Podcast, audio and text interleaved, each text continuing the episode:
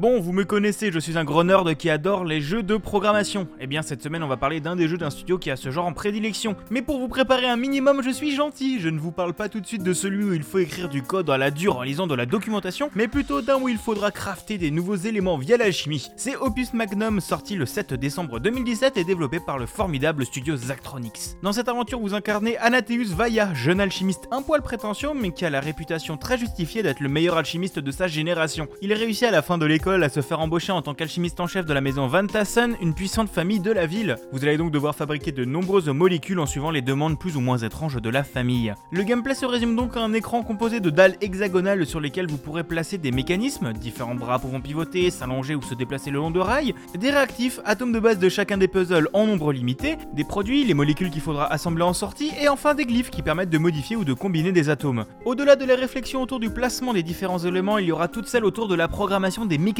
en effet, en bas de votre écran, vous aurez différentes lignes qui représentent les actions que vous pourrez réaliser sur les bras et leur temporalité. Vous pourrez les faire pivoter à droite et à gauche, pivoter la molécule qu'ils tiennent, les allonger, les déplacer vers le plus ou vers le moins du rail, et à vous de tout combiner pour que les molécules ne rentrent pas en contact les unes avec les autres, que les atomes arrivent en même temps au glyphe de combinaison et que tout reboucle correctement. On retrouvera aussi dans le jeu la méthode habituelle de Zachtronics pour juger vos propositions. Ici, pas d'unique résolution mais une évaluation en fonction du prix de votre machinerie, chaque pièce coûtant un peu d'argent, de la place qu'elle sur la grille et du nombre de cycles qu'elle aura mis pour fabriquer un certain nombre de molécules. Tous ces critères seront ensuite présentés sur un histogramme par rapport aux résolutions des autres joueurs et de vos amis, vous montrant si vous êtes dans la moyenne, au-dessus ou en dessous. Mais vous pouvez toujours passer à la suite même si vous faites plus que la moyenne. Pour terminer, j'ai bien sûr beaucoup aimé Opus Magnum. J'ai tendance à acheter chacun des jeux de Zachtronics et j'ai trouvé celui-là vraiment très accessible par rapport à d'autres qu'ils ont pu sortir. Le jeu est clairement plutôt joli, la lisibilité de la programmation plutôt bonne et l'histoire donnera quand même un minimum de sens à ce que vous fabriquerez. Mais il faut quand même aimer se creuser pas mal les ménages pour y jouer. C'est disponible sur PC pour 16,79€, ça inclut un éditeur de niveau avec un workshop plutôt complet et même un mini-jeu bonus style solitaire. Alors n'attendez plus et partez transformer le plomb en or.